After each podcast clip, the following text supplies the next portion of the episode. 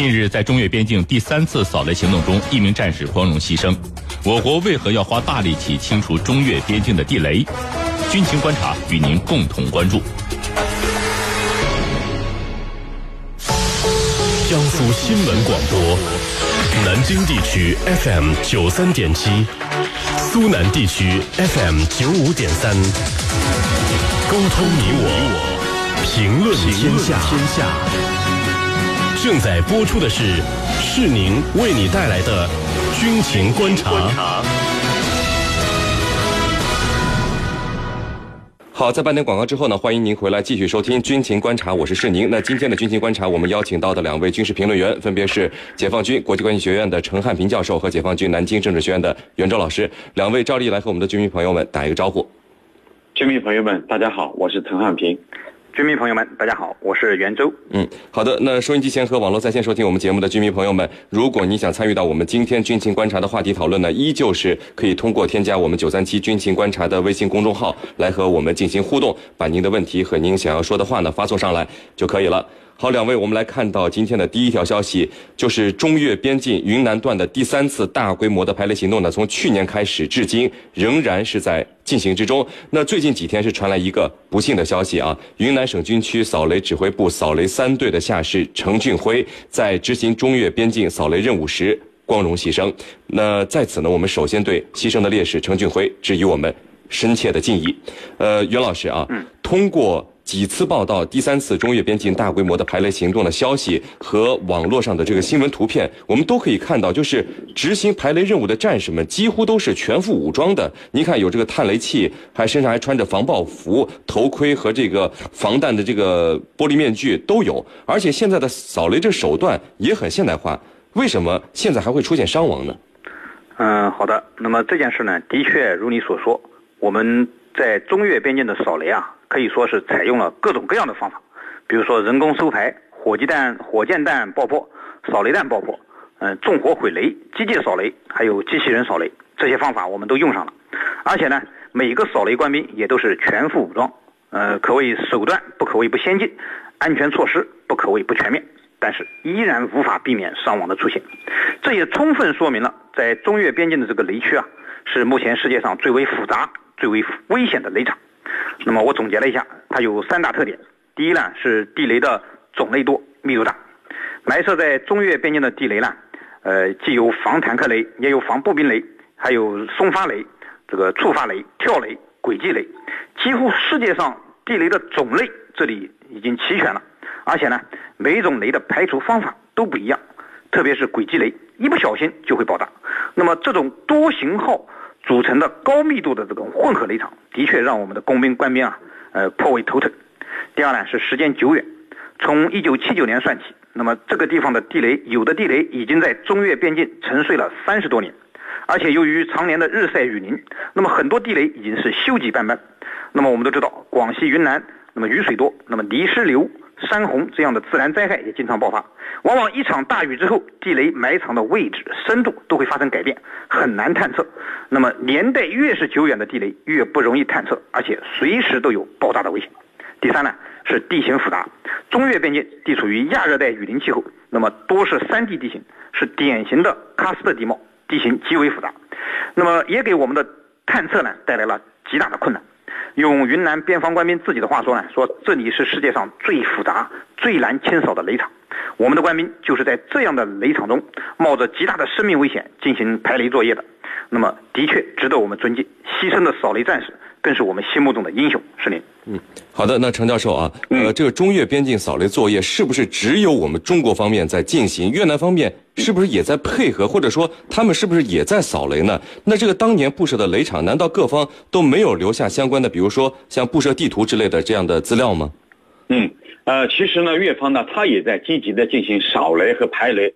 我们经常能看到越方在展开。呃，像类似的这种扫雷和排雷的报道，那么其实啊，它的隐患、它的危险对中越双方来说是对等的。因为如果你不积极的去排雷扫雷，那么隐患呢一直存在着，对两国边民的往来，尤其是对他们本国的边民的生产经营活动，都会带来非常大的隐患。只不过他们的扫雷技术要远远落后于咱们。那么其次，关于布设地炉的地地这个地雷的这个图地图的问题，那么相信啊，在当年是应该有这样的一个布防图的。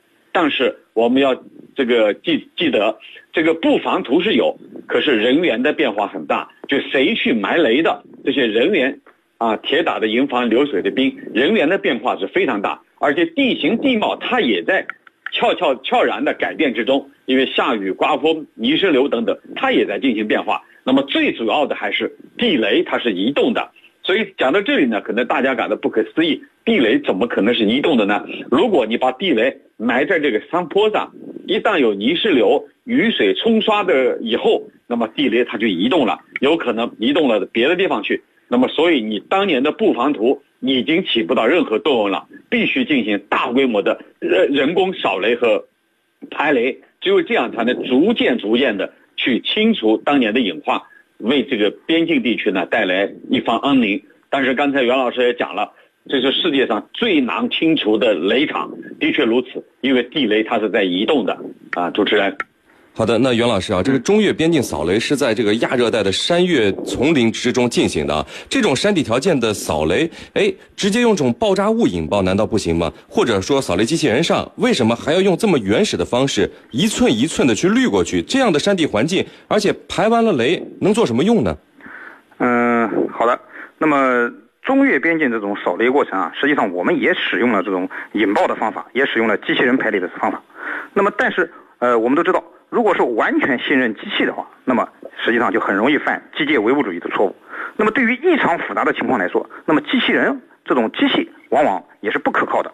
那么特别是像呃中越边境这个雷场，由于地形条件异常复杂，那么雷场的情况呢也十分复杂。那么能适用于机器人排雷的地方就十分有限，所以大量的排雷工作还是要依靠人工作业来完成。嗯。当然，像你所说，中越边境的雷区呢，的确是人迹罕至的亚热带山岳丛林地。那么，为什么还要在这个地方进行排雷呢？我总结了一下，觉得有以下三个方面的原因：一呢，是为了边境地区人民生命财产的安全。由于这个雷区的存在，每年都有大量的边民这个误入雷区被炸死、炸伤的。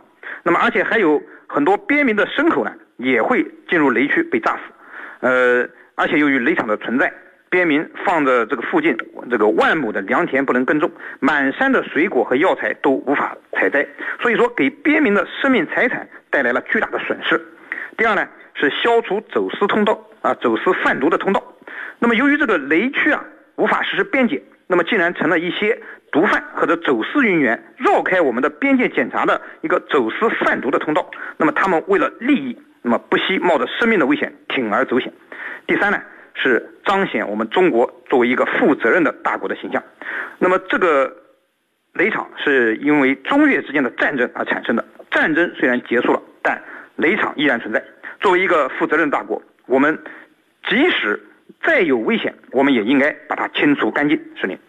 好的，那我们看到我们九三七军情观察这个微信公众号上网友发来的消息说啊，深山老林里有这么多地雷，用一个边境线的安全屏障多好啊！越南和我们在南海又不断制造麻烦，万一哪天打起来，省得再布防了。哎，陈教授，这个问题能不能这么看呢？假设南海和越南有冲突的话，这个会不会延续到这个陆地的边境呢？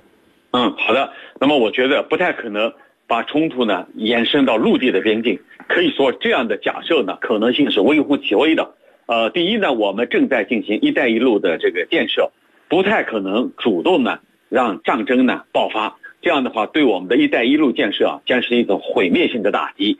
充其量，中越之间的冲突会局限在海上，也就是说海上的局部冲突，这样的可能性是存在的。那么同时呢，越南也不可能主动。也不可能有胆量主动把战火烧的我们的境内。如果烧的我们的境内，想想看，这和当年七九年的背景是完全不一样了。七九年当时北面还有一个苏联，那么现在呢，越南可能孤立无援。那么这样的挑衅挑战，可能对他来说是一次毁灭性的打击。所以呢，他没有胆量，也不可能把战火延延伸到我们的境内。第二呢，这个天然的屏障。这样的说法就不存在了。呃，其次呢，我们注意到，这个如果说啊，这个居民朋友认为的啊，省得开战再去布雷，其实这是一个军事常识问题。刚才我跟杨袁老师啊都做了分析，因为中越边境的地形是非常复杂的。我在呃有一年我专门跑到老山的顶上，就说前两年跑到老山的顶上干什么呢？我就从这个山顶往下望去，其实中越边境的它是交错啊。如果军民朋友们有兴趣，可以爬到老山的顶上，是可以登顶的。那么你从老山下来，你就可以看到四周都有明显的标志。这个标志是什么呢？告诉你此处有地雷，请勿踏入。也就是说到现在了，战争结束了三十来年，还有着这样的警示标志。为什么？其实很简单，就是刚才我们讲到的，日晒雨淋、狂风暴雨、山洪爆发，地雷它是移动的。那么移动了，今天在这儿，可能一场大雨，明天就到那儿。那么你如果说省得到时候不雷，可是等你自己踩过去，都有可能造成误伤。所以呢。必须把它一一的清除，这样呢才能还边境一片安宁啊！所以呢，如果有机会，居民朋友可以到老山顶上去看一看。等你下来的时候，你就可以注意到四周都写着“此处有地雷，请勿踏入”这样的警示标语，这就表明当地的这个地雷啊，它的形势是非常严峻的啊！主持人。美军准备在越南岘港建立军事后勤仓库，这样的军事仓库是否算是美军基地呢？美军的目标最终是否能够达成呢？军情观察与您共同关注。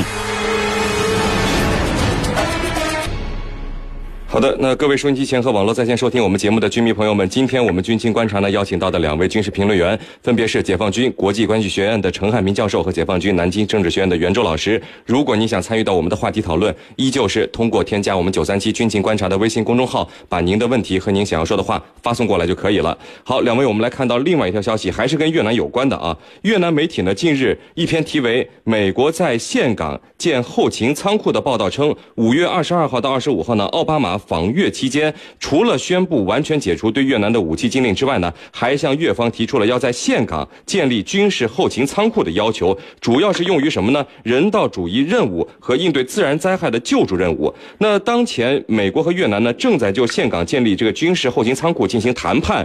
尽管五角大楼拒绝对这个信息进行评论，但是媒体普遍认为这个消息是属实的。不过，这个越南方面同意与否，现在呢我们还不清楚。袁老师啊，这个军事。后勤仓库能不能说算作是军事基地？就是美军在其他国家设置军事仓库、军事后勤仓库，呃，说来用于这个人道主义任务啊，或者说应对自然灾害救助任务，有没有这个先例？而且他为什么会选择在越南岘港这个地方呢？嗯，好的，这个军事后勤仓库和军事基地，那么应该来说并不是一回事儿。但是呢，军事后勤仓库是军事基地的一个重要组成部分。嗯，军事基地呢，相当于军事后勤仓库，只是设施更加齐全，人员更加多样。那么这次美国要在越南建设一个军事后勤仓库，用于人道主义任务和自然灾害的救助。那么应该说呢，是我第一次听说。一般而言，美国在海外呢都是直接建设军事基地的，因为军事后勤仓库实际上。呃，按照它的职能来说，是只能放物资的，并不允许有军队常驻。那么，所以如果美国认为有需要，他会对他的盟友直接提出要建设军事基地，而不是说我要建设一个什么军事后勤仓库。那么这次对越南只能求那个叫做呃呃退而求其次，为什么呢？因为呃这个这个美国呢考虑到，呃这个正是美国考虑到啊，这个越南可能在越南建军事基地呢。呃，越南是有些难处的。呃，虽然说，呃，越南接受了美国这个放开对越武器禁运的这个利好，但是呢，呃，也不大可能直接接受美国如此激进的要求。那么建仓库显然要比建基地要缓和得多，而且呢，还打着人道主义的幌子，越南是有可能接受的。至于为什么要把仓库建在岘港，我认为呢，主要有以下两个原因：一呢，是金兰湾这它的地理位置呢十分敏感。那么，如果说在金兰湾建设后勤仓库呢，美国人担心可能会引起更大的反弹，最终导致建不了。第二呢，近年来美国的军舰频繁的访问岘港，对岘港的情况比较熟悉，同时呢。感觉到岘港也更容易让越方接受，呃，可能会把这个事儿谈成，是您。嗯，好的。那陈教授啊，这个美国五角大楼是拒绝评论，越南也没有个说法。根据您的分析，这个消息可能性究竟有多大？越南方面又是否会同意美军在岘港设置这样一个呃所谓的军事后勤仓库呢？嗯，好的，我觉得这样的可能性是完全存在的。呃，从双方的这个拒绝表态来看，就是说它已经是一种事实了。那么这里呢，和奥巴马不久前的越南的访问是密切有关的。那么奥巴马宣布对越南武器禁运啊解除，那么越南呢可能作为这种一种回报吧，给予他使用这样的一个仓库啊，这样的可能性是存在的。那么目前他是打着一个人道主义的幌子。那么美国人认为我还有一些失踪的美军人员在你们越南，我没找着，我现在需要寻找。那么打着这样的一个幌子，就是这样的借口，来对越南的一个军事存在。其实呢，双方他是各打着自己的算盘的。那么对越南来说，他可以拉大旗当虎皮，可以说啊，这个美国人也在帮我了，可以来这个南海问题上对付你中国。那么对美国来说呢，等于说他又找了一个新的切入点，也就是说。这是他亚太再平衡战略的一个尝试性的布局，来应对你这个中国，这是双方的这种算盘。那么至于这个军事后勤仓库，它到底想干什么？呃，未来又会怎么样？我觉得它可以分几步走。第一步呢，它可能是一个试探性的，也就是说，先放一些人道主义的物资啊，比如为了寻找失踪美军，那么我肯定要装一些设备、一些物资来去寻找。啊，这是第一步，然后呢，再逐步逐步放一些这个军事上的装备，就是啊，对越南呢，这个一旦美越的关系啊到一定程度的时候呢，那么嗯，可能会装备一些，就是存放一些军事上的物资、装备等等，嗯，逐步逐步来试探越南的底线。当然，我认为越南方面是不会让它存放军事设施的，有两个原因，第一。这会触怒咱们中国，改变地区的平衡。第二，越南对美国是不放心的，因为始终担心他会对越南进行和平演变和颜色革命，所以对他是打起十二分的精神。因此呢，不太可能让他把军事装备也存放在那。但是美国人是绝对不会满足仅仅放一些人道主义的物资，他肯定会，呃，在试试探性的基础上进一步得寸进尺，这是美国人惯用的做法。主持人。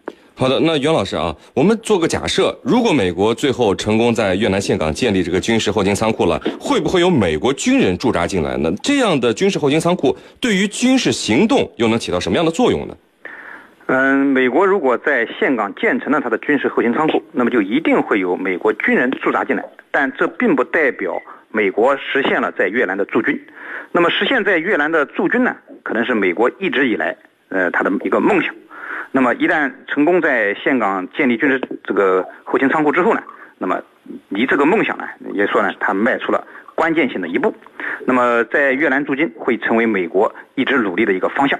当然，从当前来看呢，美国还看不到在越南实现驻军的希望。那么刚才陈教授也分析了，越南不太可能置中国的强烈反对于不顾，而让美军名正言顺地进驻到越南。呃，当然，越南会拿这个事儿当一个诱饵。那么来寻求大国之间的平衡，在中美两国之间呢，寻求自身利益的最大化。